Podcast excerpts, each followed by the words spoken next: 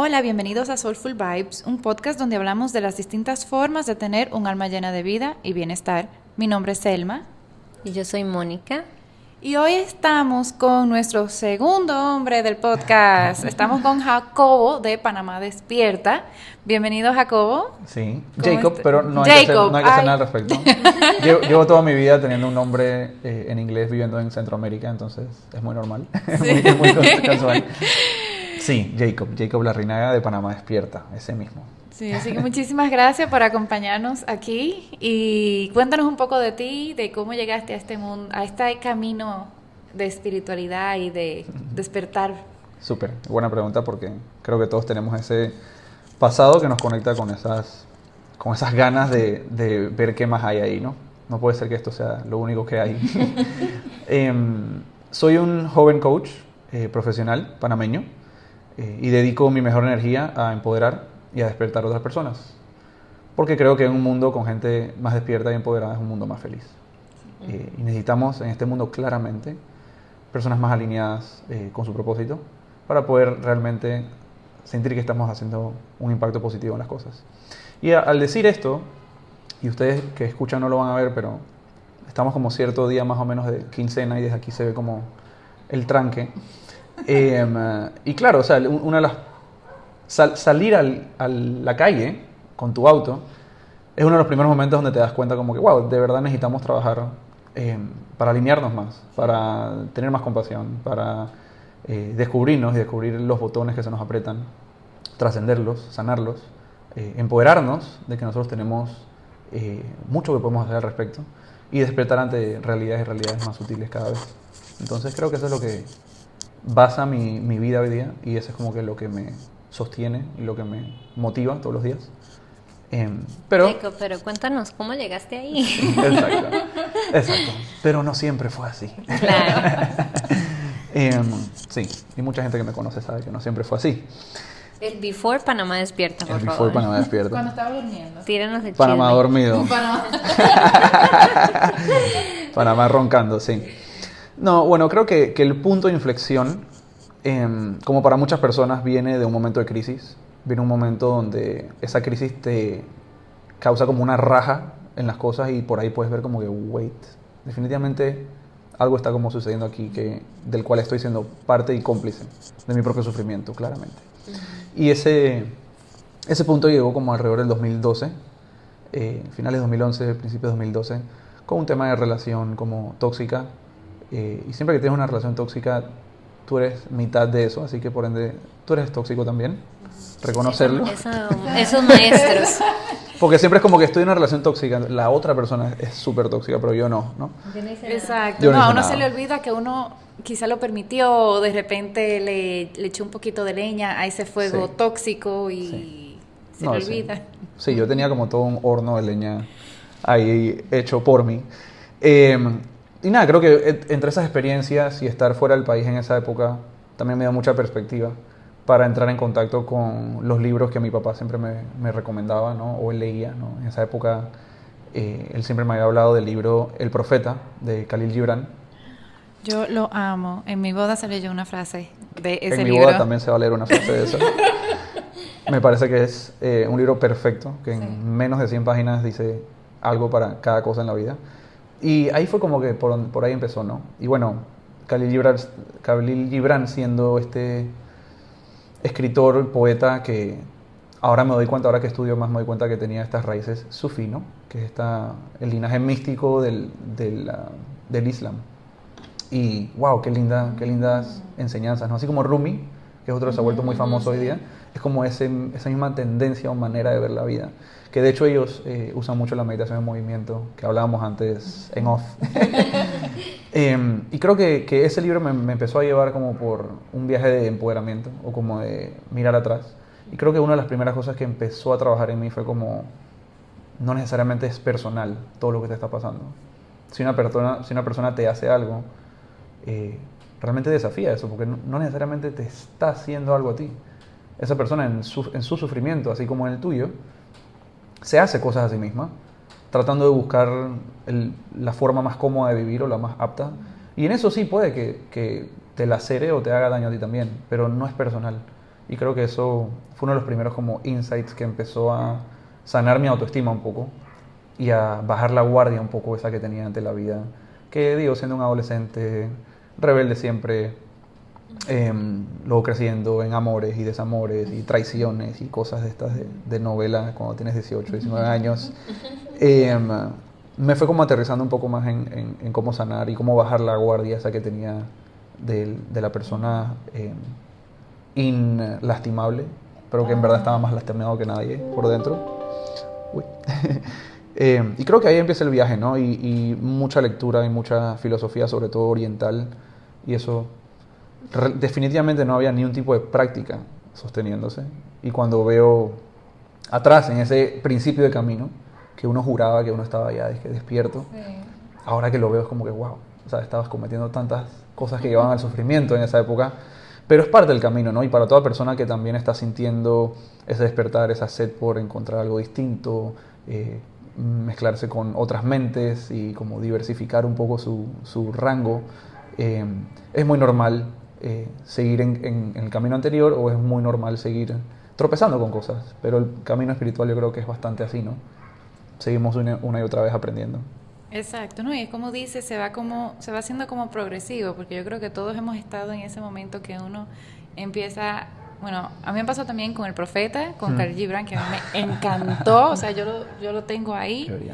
Eh, y, pero luego entonces, cuando empecé así ya a conocer un poco más, me empecé a leer libros como, hay un libro muy bueno que me encanta, que Many Lives, Many Masters, de mm, Brian Weiss, que también ese fue otro que como que me, me abrió la mente. Y luego ya haciendo la certificación de yoga que me encontré con el Gita, con el Bhagavad Gita, y yo dije, ok, ya. Precioso. Entonces eso, a medida que uno va estudiando y aprendiendo más, va viendo como más perspectiva. Y cada quien tiene como su, su linaje con el que más resuena. ¿El tuyo cuál fue? A ver, yo creo que, que como decir filosofía oriental, hinduista, budista, era algo que, que me llamaba mucho. Em, pero luego me sumergí en camino del chamanismo, de conocer culturas ancestrales, eh, específicamente en el Cusco, en Perú, eh, y lo que esas culturas tenían también para ofrecer a la vida moderna, ¿no? Eh, específicamente la de los queros, que son un tipo de chamán andino, que realmente tiene un linaje muy lindo y unas enseñanzas muy lindas. el chamanismo es esta palabra que siempre tiene como una connotación fuerte, o una connotación equívoca a veces, porque chamanismo es como hablar de algo muy amplio y hay de todo tipo de, de, corriente chamánica. no, y la gente quizá cuando escuche eso creen que uno va donde una serie de, de viejos a oler mucho humo y a alucinar y todo eso y, comerse hongos. Y, comerse hongos. Correcto. y realmente es mucho más que eso. Exacto. Y e inclusive ni siquiera nada de eso, que fue algo de lo interesante que experimenté en Cusco cuando realmente ya interactué con la cultura y nada, o sea, digo, mascar hoja de coca, que es algo muy andino, eh, una experiencia que me, que me, encantó cada vez que lo hice. Eh, era, era como un sentido de comunión, que es para ellos eso.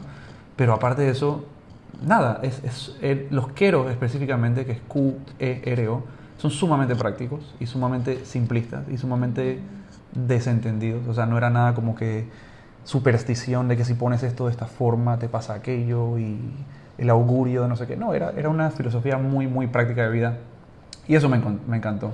Y hoy día que siento que estoy más y más ligado a la idea eh, del budismo, un más allá del budismo simplemente las cosas que el Buda enseñó, que yo creo que no es lo mismo a veces, ¿no?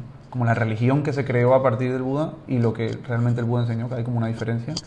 Em, también es un camino muy práctico, muy simplista, de poca superstición, de compruébalo por ti mismo y me echas un cuento después.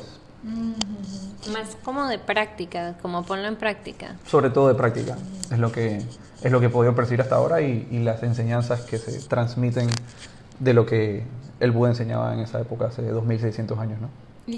¿Y cuáles eran algunas de esas cosas que el, que el Buda enseñaba? Porque yo realmente no tengo tanto conocimiento. O sea, cuando uno va aprendiendo las diferentes filosofías de los sistemas filosóficos de la India, eh, lo que sí es, uno va aprendiendo que es diferente del occidente que del oriente, por lo menos lo que me enseñaron, es que la filosofía en el Oriente debe ser algo práctico y aplicable. Mm, excelente. A diferencia de, de los, tú sabes, Platón y de Sócrates y de, de Aristóteles, que, reali- que en realidad era muy filosófico y nunca lo aterrizaban. Y yo sí, bueno, está la filosofía, está la Vedanta, está la Sankhya, está Vaisheshika, y entre todas esas ocho filosofías de la India está el budismo. Entonces, ¿cómo, cómo se parecen? ¿Cómo no se parecen? ¿Cómo se aplica? Ok. Wow. Qué riqueza. Em, empiezo por la primera pregunta que me dices, como que, bueno, ¿cuál es esa enseñanza o, que, de entre esas enseñanzas del Buda? ¿no? Y él cuando atraviesa esta noche oscura debajo de este árbol de Bodhi, donde logra realmente obtener lo que, lo que él lo llamó, o lo que se le llamó la iluminación completa, em, él pasa por esta experiencia como de, ¿será que debo revelar esto a la gente o, se- o será que esto vale la pena contarlo? Y a través de un par de anécdotas muy, muy lindas también, él entiende que sí, que, que sí vale la pena hacerlo. ¿Pero a quién? Y fue a donde sus maestros, eh, también que le enseñaban sobre todo cosas eh, del hinduismo o de la cultura hindú, hindú y de los Vedas. Y ahí es donde él presenta eh, las cuatro nobles verdades, ¿no? Que la, cuatro, la primera siendo, eh, usualmente cuando lo buscas en internet o lo ves en algún lado, dice como que life is suffering o la vida es sufrimiento. Eh, algunas personas debaten si, si realmente es literalmente eso o si lo que quiere decir es la vida incluye sufrimiento o hay sufrimiento en la vida. ¿sí? Y esa idea de sufrimiento la podemos ver en, en varias capas. La podemos ver en la capa del cuerpo. Todos tenemos un cuerpo que envejece, que le da un virus, que se enferma. Eh, y en ese sentido, estamos ligados a la idea de vivir cosas desagradables, simplemente por tener un cuerpo. Eh, es, una, es un concepto filosófico, pero como tú bien dices, en Oriente la intención siempre es, no me creas, compruébalo. Examina el cuerpo y tú me cuentas. ¿no? Claro, y a mí me encanta, bueno, cuando ese tipo de, de filosofías que son diferentes se, se unen. En Ayurveda, cuando uno dice la palabra dosha, dosha es organización, pero también significa imperfección de los elementos. Y cada uno tiene un dosha predominante y todo eso, pero eso es lo que significa, eso que estás diciendo, de que uno realmente está en este mundo y no es perfecto. Exacto. Y es lo que hay, Sí. es la experiencia humana que uno viene a, a vivir. Excelente. Y en muchas formas el, el budismo puede a veces tener eh, síntesis de enseñanzas eh, hinduistas, ¿no? Eh, o, que, o que vienen por esa corriente, porque como dijimos, el Buda era un, un hindú. Un hindú. Eh, entonces, existe sufrimiento, lo podemos ver en el cuerpo, lo podemos ver en la mente, ¿no? La insatisfacción, el hambre, la sed, la ira, la envidia, el rencor. Todas son eh, cosas que traen sufrimiento. Eh, y a veces no lo pensamos, pero el placer, eh, o, apegarnos al placer, o a las- la situación correcta, o al estar positivo todo el día, también puede traer sufrimiento, ¿no? Que era, era también algo revolucionario que, que el Buda también eh, quería traer a la mesa. A partir de eso, él dice, bueno, existe sufrimiento. Eh, la segunda noble verdad es, existe una causa del por qué ese sufrimiento existe.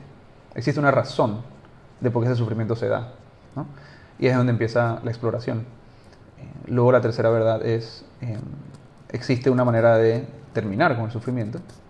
Y la cuarta es, hay un camino a través del cual tú puedes terminar con ese sufrimiento. Y esa es, eh, sin importar qué tipo de budismo sea, eh, puede ser eh, Theravada, o puede ser la, la linaje eh, Mahayana, o puede ser Zen, después en Japón, consistentemente eh, se atiene a esos, a esos eh, cuatro nobles verdades. ¿no? Sí.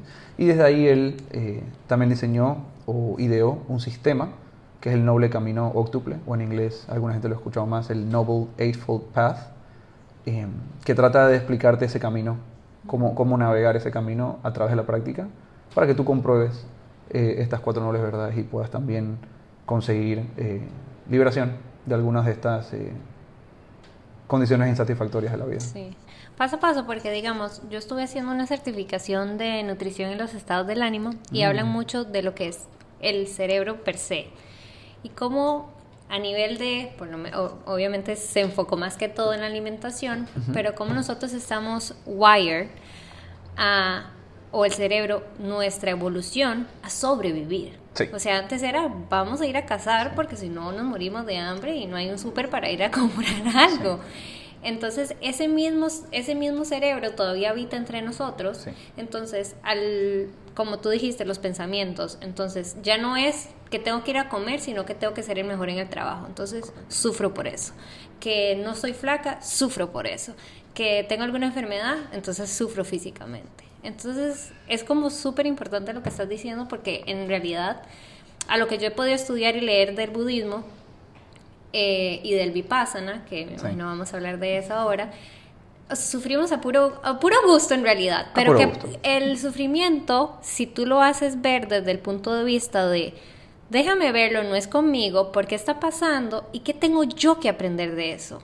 Y de esa manera lo que yo entendí era que a través de la sabiduría es que el sufrimiento pasa. Porque todo ese sufrimiento está ahí y esas situaciones que te pasan en la vida te pasan para aprender algo. Y a veces uno es como muy ciego para poderlo ver. Brillante. Sí. De hecho, bueno, hay ta- tantas cosas que puedo decir eh, sobre eso que dices, pero muy, muy, muy cool lo que dices. Em, empiezo por, por reinstatar eso que dices, que nosotros, el cerebro no evolucionó para ser feliz, evolucionó para sobrevivir. Sí. Y la felicidad, claro, es un concepto bastante antiguo, pero nuestra cultura es desde la Declaración de Independencia de los Estados Unidos, básicamente, desde el 1700 y pico, que dicen tenemos derecho a la búsqueda de la felicidad, ¿no? Que, en- entonces, pa- para nosotros la, la felicidad es como la siguiente frontera, o sea, nos estamos amaneciendo a este siglo XXI como que, ok, creo que es hora, después de todo lo que pasó en el siglo XX, todas estas guerras, todas estas cosas, todas las cosas que han pasado en la historia, como que creo que necesitamos ir hacia la felicidad, pero habitamos un cerebro eh, que está cableado para la supervivencia. Y a veces eso no conduce la- a la felicidad, ¿no? Sí, él está como wired para realmente defenderte, Sí. siempre, protegerte a la defensiva. ¡Uh! Sí, y eso tiene mucho sentido porque en esa época, hace dos millones de años que estábamos en la sabana africana, pues había un tigre que era más veloz que tú, Exacto. y un hipopótamo que era más fuerte, y un cocodrilo que era más feroz, y una águila que veía mejor que tú. ¿Y que, que realmente tenía el ser humano? O sea, era un animal, un simio medio torpe, caminando de dos patas apenas. eh, lo que tenía era intelecto y poder reconocer patrones y usar ese cerebro eh, para aprender de lo que había pasado en el pasado y aplicarlo al futuro. Entonces, sobrevivimos de esa forma. Entonces, ahora, ahora tenemos que ver cómo trascendemos eso, ¿no? Y la, la analogía que uso a veces en mis sesiones de coaching es un cohete, ¿no? Un cohete para salir de la Tierra, pues necesita toda esta estructura enorme y este fuego y todo este impulso. Pero ya para salir de esta atmósfera y poder conectar con algo más, en algún momento se desprende de algo, ¿cierto? Entonces sería desprenderse como, como de lo terrenal o desprenderse de, de esas cosas aprendidas. Puede ser. Puede ser que lo que aprendiste para llegar al nivel Es 1 aprender. no es lo mismo que, que vas a necesitar para llegar al nivel 2. Entonces, el cohete necesitó su estructura completa para salir, pero luego para realmente ya navegar por el espacio se convierte en un transbordador. Y ya no es un- entonces se desprende de algo o desaprende algo para incorporar otro tipo de conocimiento o, o sabiduría, ¿no? Como también se decía en el budismo. O no, es- O navegación. con- Con la analogía. cohete. Sí. Claro. Entonces, de pronto es, es, es salir de esa necesidad cuando digamos como que basta, o sea, ya el oso, ya el tigre no está ahí. Bueno, ahora está el jefe o está el político, pero sí. o el tranque, O la pero pero no es lo mismo, ¿no? No, Y- pero- y, es obtener sabiduría ahí. Y el cerebro, o sea, el cuerpo, perdón, no diferencia entre si es un oso o es un email, No. o es una llamada, o es un alguien que se metió en el tranque. Correcto. O sea, eh, nuestro cuerpo reacciona exactamente igual, Exactamente igual. que como si hubiera sido un oso que nos está amenazando de vida o muerte, que una llamada del trabajo un domingo a las 3 de la tarde. O sea, reacciona exactamente igual. Tal cual, sí. Es una locura. Sí. Por eso todavía se llama el Firefly Effect. Sí. Correcto. El, el Fire Freeze. El- el fight, fight or flight or flight, freeze. sí. O sea, son fight, flight, fight, flight, fight, flight or freeze. Sí. Correcto. Esos son como los tres. Y todavía vivimos con, esas, con esos condicionamientos que pueden ser útiles, pero luego de otra manera, ¿no? Y algo muy ligado a lo que tú decías es, claro, eh, vivimos en este mundo moderno con estos cravings o deseos de ciertas cosas que terminan siendo insatisfactorios. Y tú dices, claro, pues, tiene mucho sentido que nos volvemos eh, adictos a las experiencias satisfactorias, a verme mejor, a recibir más cumplidos, a estatus. Tiene mucho sentido. Pero lo extraño es que no tiene mucho sentido que nos volvamos adictos a experiencias implacenteras o insatisfactorias. Sin embargo, lo hacemos. Y eso fue una de las cosas que también identificó el Buda. Era no crear demasiada aversión a las experiencias no placenteras y no crear demasiado apego a las experiencias placenteras. De esa forma viviendo en el camino del medio. Como estar como neutro. En, en desapego definitivamente, sin, sin aferrarse así, sin clinging, es esa palabra que, que se usa mucho. Bien, bien, si la paso mal, pues bien también. Correcto. Y ahí es donde entra una de las, de las grandes eh, enseñanzas del, del Buda, que era ecuanimidad. La palabra upeka en su época, que más que, más que neutralidad eh, y nada que ver con apatía, es un estado como de imparcialidad o como de no preferencia, pero no, no una preferencia que como que me voy a desentender del mundo o me voy a ir a una montaña, simplemente entiendo la naturaleza transitoria de todas las cosas, impermanente, y por ende no me aferro a ninguna, porque entiendo que aferrarme a cualquiera de las dos inevitablemente va a traer eh, Sufrimiento. Qué difícil.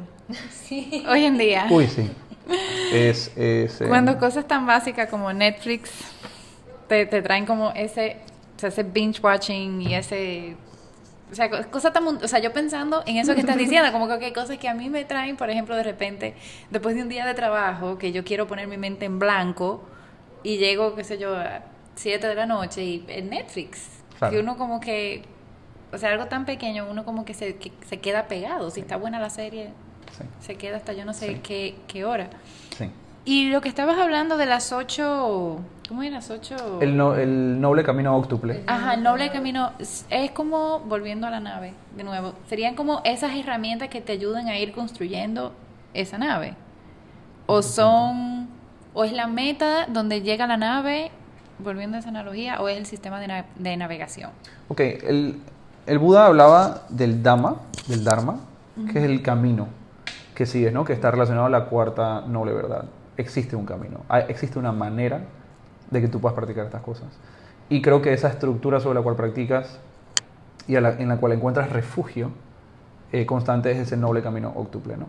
Eh, hay, hay, una hay también un concepto de la triple gema, que son las tres cosas en las cuales tú encuentras refugio en tu práctica eh, de meditación o en tu práctica de liberación o tu práctica budista, si, si practicas budismo directamente. Eh, y era, te refugias en la idea del Buda, eh, no tanto él como persona, sino esa cualidad que existe en el ser humano, ese, potencial que existe en el ser humano de conseguir lo que en inglés le dicen Buddhahood, que es la naturaleza de, estar, de ser iluminado, de ver las cosas con claridad, de entender la impermanencia, de actuar con ecuanimidad, de actuar con una conducta moral correcta, eh, de entrenar tu mente, sobre todo, y de vivir en eso en, en una vida satisfecha, encontrar satisfacción. Eh, también está en eh, el refugio en el Dhamma, que es el camino, y ahí está el camino. Existe un camino lineal y creo que algo de lo que me llama mucho la atención de este camino es, eh, o de esta, este arte de vivir, es que existe un camino lineal para tú llegar a donde tú sientas que debes llegar. Y eso es como muy característico. O sea, el Buda era una persona muy práctica de lo que podemos entender y estudiar de él, que te decía, ah, ok, estás aquí, bueno, practica esto. Y si llegas ahí, entonces practica esto. Y una vez que estás ahí, practicas esto otro y esto otro. Y es como un camino lineal que si tú practicas con paciencia, con resiliencia, con fortaleza, tú vas a alcanzar muchos, muchos beneficios. Em, y encontramos refugio en eso, ¿no? Y también en Sangha, que es la comunidad, que es como que la otra gente que también está eh, buscando ese refugio y que está contigo y que te acompaña y que medita contigo. Eh, entonces, en ese sentido, tienes el noble camino óctuple que utilizas y, y tratas de aplicar en pequeñas dimensiones cada vez más. eh, y el refugio en estas, en estas tres gemas, como le decían también, ¿no?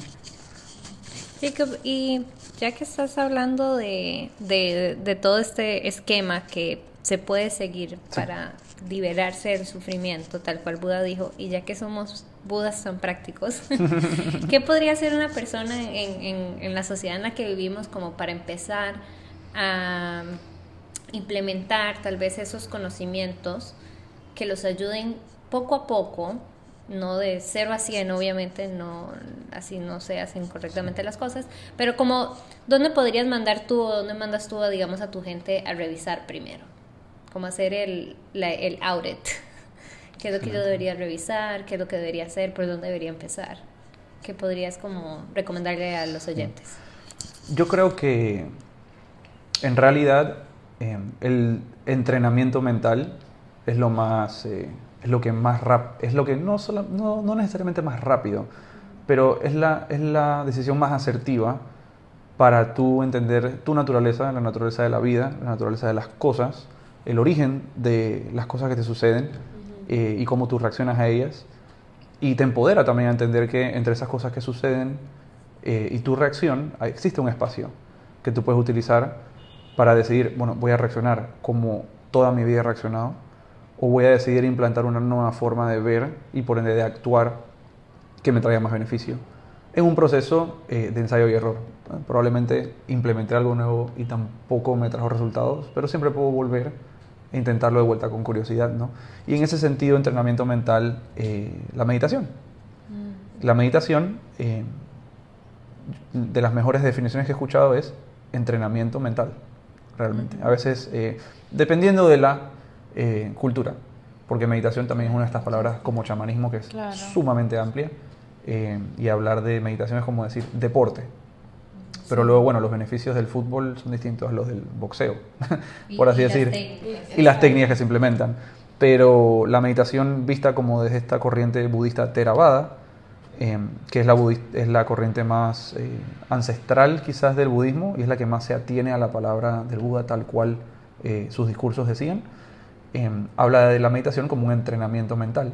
Y hay dos componentes importantes. En ese camino noble octuple, que es el mindfulness, que es la atención plena, que sé que hay algunos eh, de los oyentes han escuchado. y el aspecto de samadhi, la concentración o la quietud mental, que no es lo mismo, pero se complementan eh, fuertemente. Y yo creo que se puede empezar de varias maneras, pero creo que, que el, hábito de la meditación es uno de los más... Eh, de los más valiosos que podemos cultivar para hacernos conscientes de lo que está pasando. Porque como decía Einstein, si me, si me dieses 24 horas para resolver un problema, pasaría los primeros 20 entendiéndolo. Exacto. Porque si no me voy a pasar la vida entera resolviendo algo que ni siquiera era eh, el tema raíz. Entonces, en ese sentido, dudo que Einstein haya sido budista, era más bien judío, pero, pero era muy sabio. Sí. eh, es esa idea de sentarte con tu mente a observar la naturaleza de la misma, qué tendencias tiene, eh, hacerte consciente de estos patrones y ahí la práctica del mindfulness, ¿no? Eh, y a través de eso cultivar sabiduría. Y yo creo que, que, esa es una de las avenidas no, no fáciles, muy sencilla, ¿no? Sigue tu respiración eh, y, y, continúa siguiendo tu respiración. Muy sencilla, pero no necesariamente fácil. Así es que empieza la del budismo, porque en, en yo estudié Hatha Yoga y realmente el, el, approach a la meditación realmente tiene muchos caminos.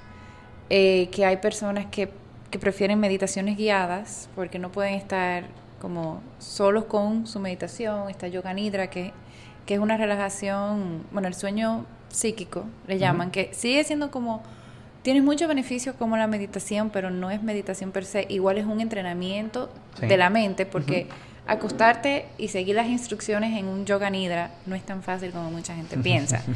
mucha gente se duerme o mucha gente se pone ansiosa. Em, y, y, también, por ejemplo, la meditación con mantra, que es algo que a mí sí personalmente es lo que me, me ayuda a meditar. Claro, claro. ¿Cuáles, ¿Cuáles son los diferentes approaches del budismo? Si son los mismos que, o similares a, esto que yo he mencionado. Bueno, estos son algunos, hay muchísimos más, pero en el budismo son más o menos igual. En el budismo, Theravada específicamente, que como les mencioné, es el linaje más antiguo. Theravada quería decir como la enseñanza de los ancestros, que está pegado a la palabra del Buda. Esto es interesante porque no todos los grandes maestros que hemos visto a lo largo de la historia tuvieron la oportunidad de llegar hasta los 80 años. El Buda encontró su iluminación alrededor de los 35 y luego tuvo todo ese tiempo hasta los 80 dando discursos, viajando, conociendo y, expandiendo. Entonces tenemos mucho de lo que él ha dicho y nos podemos atener a, esas palabras. Eh, dentro del budismo Theravada está la práctica de samatha, que es la de tranquilizar la mente, y luego vipassana, que es la de ver a través o ver las cosas como son, o en inglés de obtener insight acerca de la naturaleza de la vida o de la realidad de las cosas. Samatha, esa práctica de quietud mental, está en función a vipassana. Como que uno, uno la puedes practicar en, eh, por separado, pero usualmente cultivas esa virtud en función a entonces poder examinar más fácilmente eh, la realidad de las cosas. Y realmente este tipo de práctica es una de las más radicales y puede ser difícil por, el simple, por lo simple que es.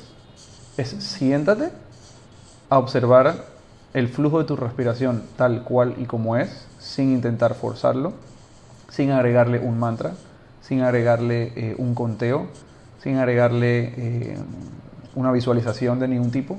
Simplemente siéntate con tu respiración. Y eso fue un descubrimiento o una revelación bastante importante del Buda, eh, porque ya no había que depender de una deidad en esa época o, depender de una visualización específica. La respiración es algo que te llevas contigo todo el día. Entonces, en eso él había encontrado un método revolucionario que cualquier persona eh, podía, podía practicar. Eh, no por eso sencilla, pero definitivamente se, se, basa mucho en eso, ¿no? Y, se recomendaba hacerla con los ojos cerrados, abiertos, alguna en la cantidad de, de, de, tiempo, digamos, cinco minutos. No sé, para alguien que nunca Cinco minutos es, es, es, muy de hoy día. eh, um, pero cinco minutos es challenge. Cinco, minutos, es challenge. Sí, sí, sí lo es. Sí lo es. Y cinco minutos no es cero, ¿sabes? Cinco minutos es cinco minutos. Orgullosamente. Orgullosamente. Eh, me, habías dicho eh, sobre el tiempo, pero también me habías mencionado... Sí, ojos cerrados, sentado, o eso puede ser como cuando... Porque yo lo que entendí de Vipassana es que se hace todo el tiempo, en todo momento. Estoy caminando, estoy revisando, pues estoy levantando una rodilla, estoy poniendo otra enfrente de la otra. O sea, como que be completely present en lo que tú estás haciendo en cada momento de tu día. Pero esta, la respiración, eh, digamos, como dice Selma, existen todas esas que por decirlo así, son las más populares que uno sabe, yoga nidra, la meditación con mantras o lo que fuese. Pero esta me estás diciendo que solo contemplar la respiración. ¿Tiene alguna metodología de sentarse o cualquier persona lo puede hacer en cualquier momento? Bueno, sobre lo que decías sobre ojos cerrados abiertos, en la tradición Theravada usualmente es con ojos cerrados, pero en la tradición tibetana, que ya no es Theravada sino mahayana usualmente, eh, ellos como que bajan la mirada como al punto de la nariz y simplemente la mantienen de una forma bastante estática y sin necesariamente enfocar a nada. Entonces se puede practicar de ambas maneras. Em, en cuanto a la práctica, eh, no, no ahínca mucho en detalles de postura, mm. como si el yoga, ¿no? Em, o en detalles de tipo de respiración, como el yoga también, o como el pranayama, por ejemplo. Em, pero definitivamente sí, sí es algo que se practica sentado y ahí es donde entra la diferencia entre la práctica formal y la práctica informal. Y es muy distinto. O sea, cultivar la práctica formal, sentado, dedicándose a un tiempo específico, separando todo y simplemente atendiendo únicamente y nada más que a la respiración. En específico, la sensación del aire como entra y sale por nuestras fosas nasales. esa es como que la instrucción más clara de todas. Y tiene una razón. Em, esa práctica debe ser sentada y debe ser como aparte del resto de cosas. Que luego tú te puedas traer algo de esa práctica a tu vida informal y mantener conciencia de tu respiración, cómo entra y cómo sale, y las sensaciones asociadas y las tendencias mentales que ocurren durante el camino, durante el día, también existen. Y sobre todo fue incorporado en, mucho en el movimiento Zen, ¿no? en Japón, que, que ahí es donde incorpora mucho la meditación en movimiento o lavando los platos, pero en un estado meditativo o tomando té, ¿no? matcha en un estado meditativo. Em, aparte de esas prácticas budistas, también está eh, en, los, en, estos escritos también queda registrado que el Buda hablaba de más de 40 eh, objetos que tú puedes usar para la meditación. ¿no? La respiración siendo el principal, pero también eventualmente también, por ejemplo, una vela que simplemente se está moviendo todo el tiempo, puedes enfocar en eso. Eh, y hay otra muy, muy famosa que es meta, que es enfocarse en... Eh, meta significa amor altruista o amor benevolente. Y hay toda una práctica dedicada a esa idea de traer compasión y amor benevolente, que a veces puede tener que ver con eh, visualización también. Entonces, al final del día en el budismo hay como un cóctel de prácticas, como una caja de herramientas que uno está como creando, porque cada una trae un beneficio distinto. Hay un libro en particular para las personas que les interesa entender realmente qué beneficio científico hay ahí. Eh, se llama Altered Traits o estados, eh, no, o rasgos alterados, que escribe eh, Daniel Goleman, que es este súper famoso autor del libro de inteligencia emocional, junto con un neurocientífico muy importante también en Estados Unidos. Y es importante porque hoy día abrimos Instagram y Facebook y escuchamos la meditación siendo como este remedio eh, esta panacea para absolutamente todo en la vida. Y este libro reta un poco eso, eh, yéndose a lo más, eh, a lo que más hemos podido medir realmente en 50 años, 40 años más o menos de, de investigación, y también diferenciando, porque uno abre y dice como, ah, la meditación es buena para, pero bueno, ¿qué tipo de meditación? Meta, el amor altruista y ese tipo de objeto que se usa tiene un beneficio específico en ciertas áreas del cerebro versus la práctica de samatha y concentración tiene otro tipo, versus vipassana tiene otro tipo de beneficio en el cerebro. Eh, entonces ahí es donde se, enriquece un poco, ¿no? Y claro que cuando estamos practicando nos gusta a muchos eh, leer, ¿no? Cuando estamos de pronto en yoga también leer sobre, sobre Gita, leer sobre las personas, sobre Patanjali, ¿no?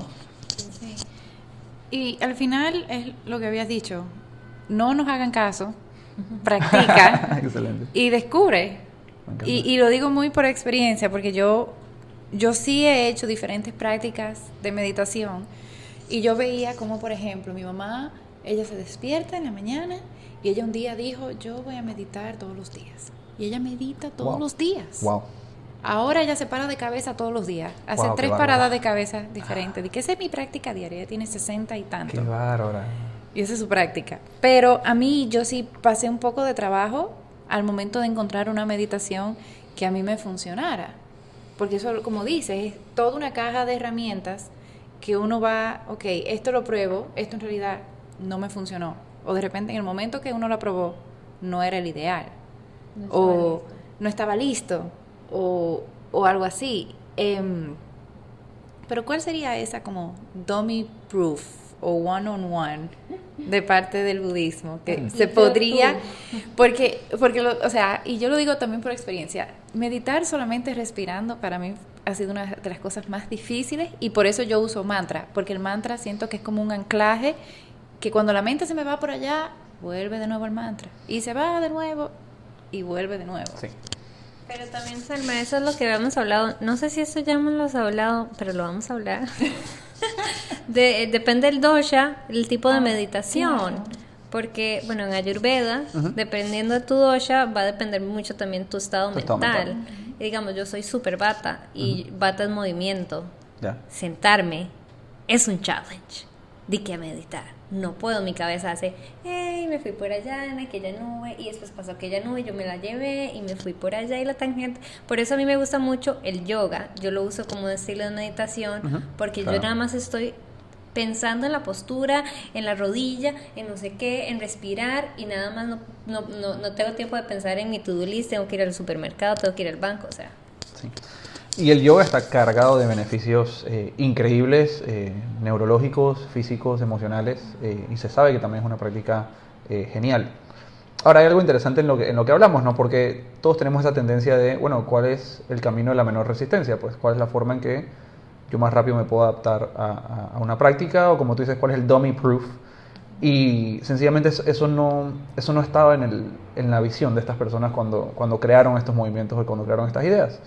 Em, se habla mucho de cuando alguien eh, quiere visitar un templo zen y quiere ser parte y quiere realmente entrar en el camino, esa persona llega y toca la puerta, después de haber buscado ese centro por un poco de tiempo, finalmente logra encontrarlo y toca la puerta y alguien abre la puerta y lo mira y la cierra.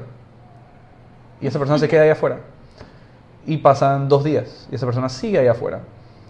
Y luego ah, alguien abre la puerta nuevamente y se fija y dice como que, ah, mira, todavía está ahí. Y cierran la puerta de vuelta. Pasan tres, cuatro días, son, son cinco días afuera del como Le, le, pasó a Doctor Strange. Ah, ese mismo estaba pensando. Sí, bueno, lo que ven en Doctor Strange está directamente sacado de la filosofía de los, eh, de los templos zen, directamente. Hasta que, cuando dicen, ah, tú de verdad entiendes que esto va a requerir de esfuerzo y que esto no es eh, unas vacaciones, entonces tú puedes venir. En ese sentido, em, y yo le digo a las, personas que sienten resistencia al practicar anapanasati, que es la práctica en Pali, esta práctica budista de simplemente sigue el aire, como entra y como sale de la nariz, no descartarlo como algo em, que, no, que no es para mí, o sea, es universal, yo pienso que es algo universal. Y en esta corriente decían, si la enfermedad es universal, esta condición de la mente agitada, inquieta, deseosa, que odia el sufrimiento y que ama el placer, entonces la cura debe ser universal. ¿Y qué tenemos todos en común? Todos respiramos. Que no va a ser tan sencillo como seguir un mantra, definitivamente que no lo va a ser. Pero parte de la idea de, de este budismo Theravada o del vipassana es ver las cosas exactamente como son, sin agregarle, sin quitarle. Entonces nos toca sentarnos y observar la mente tal cual en su estado, divagante, inquieto, deseoso, preocupado. Entonces ahí, ah, ok, tenemos una excelente oportunidad de traer curiosidad y exploración a, wow, ¿qué tengo ahí en la mente? ¿Cómo es? Ay, mira, tengo unas ganas increíbles de moverme. tengo un, ah, que me pica todo el cuerpo, que, ay, y no sé si dejé la estufa prendida. Entonces nos estamos haciendo conscientes. En vez de traer algo que nuevamente anule todo, por ejemplo, un mantra, que es una excelente práctica también, pero no es lo mismo. Aquí estamos diciendo, ¿sabes qué? No le pongamos nada. Sigo mi respiración, me concentro en mi respiración. Divagar es parte esencial de la práctica de meditación. No es eh, si divagas, es cuando divagues. Cuando divagues, ¿qué vas a hacer? Porque vas a divagar muchas, muchas, muchas, muchas, muchas veces. Eh, hay personas que tienen mil horas de práctica todavía se sientan y los primeros 20 minutos son de divagación. Pero cuando vemos un poquito de resistencia, no, esto no funciona. Y como hoy día la práctica es 5 minutos, pues vas a pasar 5 minutos eh, de pura agitación. Y la analogía es, nosotros, nosotros estamos todo el día como una Coca-Cola que está siendo agitada todo el día, en el trabajo, eh, en el tranque, eh, que hay que buscar no sé qué. Entonces, ¿cuánto tiempo va a tomar poner esa Coca-Cola nuevamente ahí y que, se, y que realmente la puedas abrir? Va a tomar un tiempo. Y esta meditación yo creo que es una analogía más o menos válida, que el Buda definitivamente no, no, no dijo. No había Coca-Cola en ese tiempo. la Coca-Cola. sí. A mí me gusta usar una, una botella. Agarren su kombuchita ahí y después, bueno, exacto, algo así. Em, lo más natural del mundo es, es que esté agitada. Y observas esa agitación sin juicio, sin rechazo, sin, sin ganas de que no esté agitada y todo eso es parte de la práctica, no bastante difícil. Ahora, si la mente está muy agitada, podemos practicar anapanasati, que es seguir el flujo de la respiración tal cual y como es, como entra y como sale, acompañado de un conteo. Mm. En ese caso es, antes de respirar, cuento uno en mi cabeza, entra el aire. Antes de exhalar, cuento uno nuevamente y ahí completo una respiración. Mm. Y voy dos, Respiro. Dos. Exhalo. Dos. Y tres. Inhalo. Tres. Exhalo. Y luego, ay, creo que tenía que buscar a mi hija a la escuela y no la he buscado. Y ahí a la vida, oye, se siente como extraña esta meditación. ¿Y en qué número iba? Y entonces toca volver a uno nuevamente. esta práctica está diseñada sabiendo que vas a divagar. Y se hace usualmente llegando hasta 10. No siempre vas a llegar hasta 10 te vas a ir confundiendo y vuelves a uno. Pero le da algo a la mente que hacer, le da a ese monkey mind algo que hacer, ¿verdad? Hasta que llegas a 10 y continuamente llegas a 10. Lo importante en esta práctica es que 95% de tu atención está enfocada realmente en las sensaciones de la nariz y que muy poquito sea simplemente el número para que no se convierta en un ejercicio de cognición como de 1, 2, 3, 4. Porque así puedes llegar hasta 100, cualquiera puede contar pero es manteniendo conciencia de la respiración. Y esa es como una de las muletas que usamos. Y también otra excelente cosa es simplemente las meditaciones guiadas. Em, que también hay muchas meditaciones guiadas del tipo mindful. La mayoría de las aplicaciones que existen hoy día famosas, ya sea la de Headspace, la que use, la que Calm, eh, Waking Up, que creo que es la de Sam Harris, que esa me gusta, em, tienen meditaciones guiadas. A mi parecer, en mi punto de vista, la meditación guiada es una muleta que te ayuda a caminar. Pero después si quieres correr maratón no puedes andar en muletas. Entonces es algo que en algún momento eh, dependiendo de la práctica y lo que tú quieres obtener con la práctica, tú dices, bueno, ya pues, he, he practicado mucho con, con meditaciones guiadas, voy a tratar de enfrentar mi mente sin nada agregado. Y es posible, es súper posible. Y, y una vez que tú empiezas a, a meditar de esa forma, cuando vayas al mantra, yo creo que, y esa es la experiencia que han tenido, por ejemplo, las personas que, que están aprendiendo meditación conmigo, que ahora que abordan el mantra es como que tienen una claridad como de láser para concentrarse en ese mantra porque se han concentrado en algo mucho más difícil. Eh, hay varias formas de, de prestar atención a la respiración, eh, que digamos que es como que el diafragma o el pecho, pero más, más minuciosa aún es la, es la nariz y cómo entra y sale el aire. Y por eso es que fue escogida precisamente, porque no es fácil. Entonces, eso nos revela que realmente no está destinada a ser una práctica cómoda o fácil o un shortcut, pero que realmente tiene eh, enormes, enormes beneficios que, como hemos dicho, usted pruébelo y, y, y nos cuenta. Claro, porque igual al final el, el tema de, bueno, lo que entendimos del Buda es váyase de cabeza del sufrimiento y aprenda algo de eso y salga de eso como con la sabiduría de si me vuelve a pasar ya no voy a sufrir de la, de la misma manera. Sí. Siento yo porque siempre, como tú dijiste al principio, como que siempre le huimos al sufrimiento, pero igual nos vamos de cabeza hacia él en otro, en otro ámbito de nuestra vida. Sí, pasamos todo el día huyendo de nuestras sensaciones. Em, sí, y, so- y somos, Apagándolas. sí, apagándolas. Y somos seres muy del piso de arriba, o sea, muy mentales. Todo está ocurriendo en la mente, ¿no? Entonces, todo es una excusa para... para... Ayer estaba hablando con un grupo de, de chicos en un rooftop en casco hermoso que hablaban, o sea, hemos perdido la capacidad de aburrirnos. Hemos perdido la capacidad de poder estar y decir, me aburrí. No, o sea, tiene que haber una pantalla, o tiene que haber Netflix, o tengo que planificar un viaje, pero algo tengo que hacer porque no soporto No estar haciendo nada. no estar haciendo nada simplemente conmigo. Y la práctica de la meditación, como enseña el budismo Theravada y Vipassana, es enfrentar la realidad. No es un encuentro con nada esotérico, ni con una deidad, ni con una luz divina. Es vete a ver la realidad de tu vida tal cual como es. Es bastante radical en ese sentido, incluso para su época. Em, y explora la naturaleza y la tendencia de esa realidad y de qué está compuesto y cómo puedes entonces ir purificando esos estados eh, a través de tu práctica, ¿no? Pero, pero es eso, vivimos constantemente huyendo de las sensaciones del cuerpo, eh, sucumbiendo a la mente constantemente, ¿no? A, a- a la próxima cosa interesante. O a, y al principio de la práctica, y también a la mitad de la práctica, y más adelante, todo va a ser más divertido que sentarte a seguir tu, tu respiración. Todo, absolutamente todo es más divertido, todo es más atractivo, todo es más sexy. Yo me quedé con esa idea de la conversación del rooftop.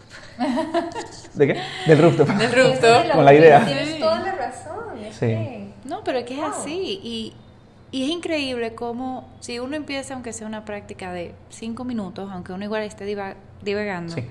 uno empieza a ver cosas pequeñas en su día a día Sí. que van como cambiando. O sea, la forma en que uno, o sea, uno va dejando de reaccionar o su nivel de reacción va bajando. Es posible. uno se va distanciando de las situaciones y entonces toma acción diferente. O sea, como que no es uno, uno no es reactivo, uno es como, como activo. Sí, ¿no? proactivo o, o- o simplemente eh, no estás, no tus botones no están siendo apretados, simplemente Eh, estás... exacto, exacto. Y uno sí lo ve en el día a día. Gente que trabaja normal, no gente que está metida en una cueva. Correcto. Sino gente que va a trabajar, que tiene sus hijos, que, que tiene todo eso. Sí, y a- algo chiquitito agrego en eso, en esa idea, y es que el éxito no va a ser callar la mente, y mucho menos al principio. Hay una analogía que usan que es como que, no sé si ustedes han ido a Boquete, aquí en Panamá. Boquete es, precioso, ¿verdad? Y se han ido en, en auto, ¿has ido? No, tú- bueno, te falta que ir. Boquete. En avión, a Boquete. Ok, pero cualquier lugar lindo que te parezca en Panamá, que hayas ido eh, en este año o lo que sea, em, si tú empiezas, ponte Bocas del Toro o San Blas, si tú empiezas a buscar San Blas, cuando tú sales de la ciudad, te vas a frustrar. Entonces, San Blas está como allá. El silencio de la mente que consigues al practicar Anapanasati o estas técnicas no va a estar cuando tú empiezas los 5 minutos, ni de los 10, ni los 15, ni los 20. Y si empiezas a buscar eso, cuando estás en el Puente de las Américas vas a decir, qué fiasco, o sea, esto no tiene sentido alguno. Me voy a devolver. Me voy a devolver. Va a entrar la duda, ¿será que estoy en el camino correcto? ¿Será que esto, seguro hay otras prácticas que me llegan mucho más rápido a, San Blas? ¿Por qué no cojo un avión y ya, sabes? Em, y en ese... pero no existe el avión, entonces vaya para allá. Entonces, em, lo, que quiero decir con eso es que lo que sí puedes ver es tu tendencia de divagar y tú regresarla a ese objeto que escogiste, sea el mantra, sea, em, sea una visión de algo, sea una lámpara, sea un- una vela o sea la respiración. Cada regreso es una victoria. Tú nomás preocúpate o ocúpate de regresar a tu objeto original, cuantas veces sea necesario. Y ahí entonces encuentras esa, esa analogía que es como flexionar el músculo. Cada vez que yo regreso al punto del cual divagué, yo flexiono el músculo. Pero para eso hay que escoger un, un punto primero y por eso en la meditación de este tipo es muy importante establecer eso y luego divagar cuantas veces sea, pero volver cuantas veces sea necesario. Wow. No, a mí esta semana lo que me pasó, bueno, eh, si no escucharon el podcast, eh, el primer podcast de mindfulness, pero todo esto tiene como, también como, le agrega muchísimo valor a todo el Mm, tema del mes de agosto que es de mindfulness. De nuevo también andaba en el casco con unas amigas en un rooftop y yo me, yo me hice eh, como la promesa interna de estar más presente gracias a- al, al otro. Yo dije, sí, de veras que estamos siempre como sobresaturados y no puedo estar sin las manos, sin tener el celular porque no se puede. El otro día, bueno, no, esta semana me he dado cuenta que hasta los motorizados de ASAP y de eh, no sé qué, manejando van con el celular. El otro día también casi una señora me choca porque va saliendo manejando y la veo, yo la estoy viendo y ella está viendo el celular, entonces obviamente yo me la tengo que capar. Pero bueno. La tecnología tiene sus beneficios y sus desventajas y definitivamente nunca nos enseñaron cómo utilizarlas bien o, o ponerles un espacio, pero me pasó eso, estábamos cuatro amigas en el rooftop y dos estaban en el celular. Entonces yo estaba con la otra practicando no sé qué y, cuando ya la otra se suelta, porque ella se fue en el celular, Total. realmente volvió y dijo, ah, ¿de qué están hablando? Ah, te lo perdiste, suelta el celular y mira, estás presente y te, y te- te contamos todo el chisme, pero está en el celular, se está perdiendo y realmente está en algo que no está en ese momento, porque puede estar dando like a una amiga que está en París, sino que, pero la amiga esa no está ahí, estamos nosotras cuatro acá. Total. Entonces, a, a todos nos pasa y definitivamente el celular tiende a ser un, un escape, una distracción y todo, pero creo que tal vez ese, ese tip de, de, ok, respirar, ok, déjame soltar el celular, ok. Como, como un, empezar a ser un poquito más consciente de, de esas Sí. tendencias que tenemos. Sí, como una pausa consciente. Porque ahorita todas esas tendencias que tenemos, yo siento que son súper automáticas. Y Sumamente. o sea, ya están como... No sé, a- acabo de, ce- de chequear el celular y en tres minutos voy a chequear de vuelta las mismas cosas que chequeé en el celular. O sea, es, es completamente compulsivo. Y la forma que te das cuenta es cuando te encuentras de la nada con el celular en la mano. O sea, ni siquiera te habías dado cuenta ni de cuándo lo agarraste. Simplemente te encuentras en el celular y te... Ah, ok, ya, lo A tengo mí que a veces dejar. me pasa de que, ay, tengo que revisar tal cosa, o ah, voy a buscar tal cosa, y eh, algo pasó, y agarré el celular y dije, ay, ¿qué era lo que iba a buscar? Que era lo que iba a buscar, correcto. Y digo, no hay que, o sea, es verdad, somos la generación conejillo de indias. Creo que esto, al entender el tipo de químicos que el celular causa en el cerebro, los mismos químicos que se activan cuando una persona hace cocaína o apuesta, poco a poco vamos a ir también poniendo regulaciones porque no puede ser que los niños de 3 años estén usando el equivalente a cocaína para el cerebro. Entonces, somos la generación conejillo indias que, bueno, ok, espero que sirva de algo nuestro, nuestro desgaste eh, cerebral. No, y yo aprendí el otro día con unos amigos que tienen hijos que obviamente en el restaurante Sí, para que te quedes calmado. Celular. Pero lo que entendí fue sí. que el niño tiene pesadillas en la noche porque un cerebro de un, de un niño o un bebé no tiene la capacidad de digerir tanta imagen. Correcto. Entonces en la noche cuando ellos se duermen es tanta la cosa que Agitación. tienen este eh, pesadillas. Pesadillas. O eh, les empieza a dar como ansiedad. Entonces el otro día estaba hablando con otra mamá, porque eso fue una mamá y otra mamá. A su hija le Mm. pasa lo mismo, se le presta el celular, no sé qué. Sí, pero el pediatra me dijo que se lo bajara un poquito porque la niña estaba teniendo como ansiedad y no sé qué. Y yo, ¡Ah! ¡no! Son máquinas de ansiedad masiva. Sí. Eh, y, y bueno, sí, tiene, tiene mucho de eso el, el celular y no debemos olvidar las mentes más brillantes, más brillantes que, que quizás algunos de nosotros les pagan todos los días para diseñar aparatos específicamente orientados a robar nuestra atención. Sí. Y por eso es que también en este siglo XXI, por llamarle de una forma, eh, es, es tan importante y está floreciendo más y más estas prácticas, porque una de las cosas que más cultivas es tu capacidad de atender eh, un objeto Claro. o de atender tu respiración mucho menos sexy que Instagram, pero mucho más valioso en el, en el- A la a la larga y al mediano plazo y de, de pronto inclusive a corto plazo se puede notar. De hecho se ha descubierto que 8 semanas de 30 minutos al día ya puede representar un cambio en el cerebro, en algunas áreas del cerebro, manteniendo la respiración. Y eso es tan prometedor, eso es como que. Y tengo lo- el poder de hacerlo. Claro, y es respirar. Sí, es respirar, volver, a, volver que- a lo más básico, ¿no? Claro. Y otras, como, como tú bien has mencionado. Sí, no, y bueno, ya. Yo no voy a decir más nada porque lo que hay que hacer es irse a meditar. Qué ganas, qué Sí. ganas de seguir hablando porque Claro. apenas se abre el compás. O sea, es que es demasiado, nos podemos quedar aquí días y horas. Y bueno, y quiero aprovechar también que no sé si, si conoces, el Himalayan Institute Mm. ahorita comenzó una iniciativa que se llama el Year Long Meditation. Wow. Entonces, que unir un millón ocho horas de meditación para elevar la conciencia Wow. del mundo. Entonces nosotros, bueno, esto, este podcast va a salir después del primer fin de semana que nos vamos a juntar en Mandala, como para hablar un poco de eso y hacer como tips de meditación y todo eso para que las personas, o sea, tú puedes entrar a, a la página de Year Long Meditation y hay un tracker que tú Wow. pones cada día la cantidad de tiempo que tú meditas y se van sumando todas las horas para que el año que viene entonces hayan un millón y ocho horas de meditación entre todos. Voy a agregar mis horas. Me parece muy Sí, está, es súper, súper cool y, y eso hay como un motivador para las personas que, que quizás no, no, no le gusta tanto la práctica de meditación o que quizás necesitan un Sí, empujoncito. sí, porque realmente cuando hay un propósito, cuando hay algo compartido, somos seres sociales. Y sí, sí hay ese tipo de sentido de, de que estamos haciendo algo de juntos, de, comunidad. que estoy contribuyendo, de que quizás hay un monitoreo de otras personas que lo están haciendo conmigo eh, en vía real y me van a decir, oye, regaste las tuyas hoy. Eso es esencial y, Sí. y debemos apoyarnos entre personas en estos, en estos hábitos, ¿no? Incluso los superhéroes tienen su, su mancito al lado. Exacto, exacto. Nadie, sí. nadie logra nada solo. Entonces, eh, apoyémonos y me, me gusta mucho la iniciativa. Y, Sí. Y bueno, ahora viene la pregunta que siempre le hacemos a todos nuestros invitados. ¿Cuáles son esas tres cosas que haces en tu vida para tener un estilo de vida soulful? para un estilo de vida soulful. Tú Uno de los hábitos, ¿cómo? Tú puedes.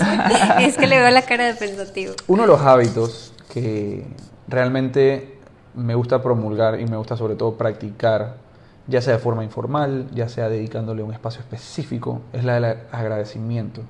El agradecimiento como práctica, la gratitud como práctica. Por las cosas más sencillas del mundo. Okay, aquí hay un aire con una calidad de aire relativamente buena. Tengo brazos, tengo dedos, tengo intelecto. Em, Estoy vivo. estoy vivo, así de simple, ¿no? Por más tonto que suene. Eh, porque el, el agradecimiento suele ser un gran antídoto para la ansiedad, y para la duda, y para el estrés, porque nos pone en perspectiva otra cosa en la vida.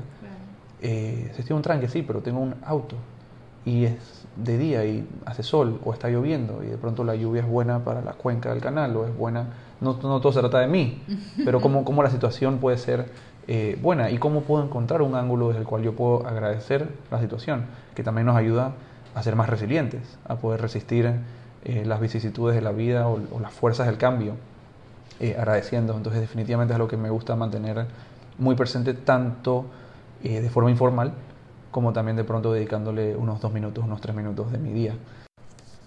El segundo sería, em, yo creo que la activación física es, es tan importante y se ha descubierto cada vez más que neurológicamente es una de las mejores cosas que puedes hacer por tu vida, por tu cerebro, de hecho, la activación física. Entonces, a veces es, difícil porque somos, como somos en muchos tipos de aspectos de nuestra vida, nos vamos muy rápido a lo ideal. Entonces, si no es una hora la que tengo, no vale. Entonces ni siquiera lo hago, ¿sabes? Y nos ponemos muy radicales y rígidos en nuestras metas. O si no veo resultados. O si no veo resultados, ya. Y eso viene mucho de nuestra cultura también actual, eh, de muchas formas. Eh, Estamos cableados para la inmediatez y para la, ganancia inmediata, ¿no? Pero esos 30 push-ups al día, por lo menos, es como que me estabiliza. Me, da un sentido de, me, da un empuje, me da un sentido de que, ok, hice un pequeño milestone en mi día y mantiene el cuerpo activo, la sangre circulando. Sí puedo hacer más, de pronto una rutina pequeña de 30 minutos, de 20 minutos, o puedo salir a montar bicicleta. Pero son esas cosas que cuando dejas de hacerlas realmente se empieza a notar, y más cuando ya pasas los 30. Eh, yo tengo muchos temas de, de, de espalda, he tenido toda mi vida, entonces es como un feedback inmediato, ¿no? En ese sentido puedo traer agradecimiento, pues bueno, tengo una espalda un poco ahí que, que no, no, es mi favorita, pero agradezco que me, enseña rápidamente y me, y me, indica cuando tengo que prestar atención a mi cuerpo. Eh, y por último, sin duda, eh, como hemos hablado, todo este sería, sería ridículo no decirlo, en la meditación. es muy redundante, pero definitivamente y sin duda la meditación eh, o sea, hay días donde la diferencia es como que abismal el día que meditas versus el día que no meditas. La, calidad de tu atención, eh, qué tan agitada está la mente o qué tan poblada de cosas está, eh, qué tanto reviso el celular, todo, todo se basa en base a si yo le dediqué ese tiempo o no le dediqué ese tiempo. Eh, en el último mes ha sido un poquito más desafiante porque al empezar a enseñar meditación, entonces he compartido mi hora de meditación al día. Entonces ahora la hora de meditación la hacemos en grupo todos y ahora yo tengo que conseguir otra hora de meditación para mí. Y me ha costado ser tan diligente así. Eh, así que estoy en ese rebalancear y definitivamente estoy sintiendo el impacto en mi palabra, en mi pensar, en mi conducta, en mi codicia, en mis, deseos, en las cosas que rechazo, en las cosas que me dan resistencia. Eh, porque no estoy, no estoy practicando tan consistentemente, ponte estas últimas semanas, el poder ver la realidad de las cosas como son. Entonces, si no las practico, se me van a olvidar. El concepto filosófico solo te puede ayudar hasta cierto punto, pero sin duda que la meditación es ese, es ese gran, gran hábito que es como la madre de todas las, otros, todas las otras sensaciones positivas o placenteras que puedo tener en mi vida. Bueno, ella lo escucharon los tres tips de, o los tres eh, soulful, ya iba a decir mindful. es que eh, Jacob aquí es el mindful guy. Nosotros somos los, soulful, girls. Me encanta, qué complemento. Hashtag for all. Um, Jacob, ¿y dónde la gente te puede encontrar? Ah, súper. Sobre todo me gusta hablar en Instagram, en arroba Panamá Despierta. También el website www.panamadespierta.com. Em, ahí recibo eh, preguntas y comentarios y, consultas sobre los servicios que hago también consistentemente. Eh, sobre todo en esos dos canales, creo que Twitter ya lo fui dejando poco a poco. Em, y claro, para las personas que, que, están sintiendo este deseo, Chuleta, llevo mucho tiempo queriendo aprender a meditar, he bajado estos apps, pero no realmente como que, ah, como que no me está funcionando mucho y sobre todo hacerlo solo. Y de verdad, de verdad, de verdad, te gustaría aprender a meditar eh, contáctame por, por, Instagram porque estoy ofreciendo unos cursos eh, intensivos que la intención es que salgas de ahí ya diciendo, wow, tengo las herramientas, tuve las horas de práctica, tengo una comunidad de gente con la que puedo compartir ese momento y tengo una persona a quien recurrir en caso tenga dudas. Eh, y eso puede ser muy efectivo para, para tú realmente ya destapar ese hábito en tu vida y sacarle el provecho que quieres. Así que podemos hablar por Instagram y bueno, también eh, sobre temas de programas de coaching, de seguimiento, etcétera, que eso también es algo que de pronto personas están buscando en su, en su vida en cierto momento, ¿no? Claro, bueno, ya saben, si se quieren convertir en mini budas, contacten a Jacob. Jacob, muchas gracias en serio por ser el segundo hombre de nuestro podcast. Espero que más hombres se, se activen y nos contacten y quieran compartir también todo su conocimiento, así como tú lo has hecho. Así que muchas gracias. Gracias a ustedes. Es un mega, mega honor y me ha encantado, me ha encantado compartir. Es más, se me queda corto, no puedo creer que ha pasado una hora ya. Qué bárbaro. Bueno, ahí los dejamos con todo este conocimiento de Jacob. Namaste.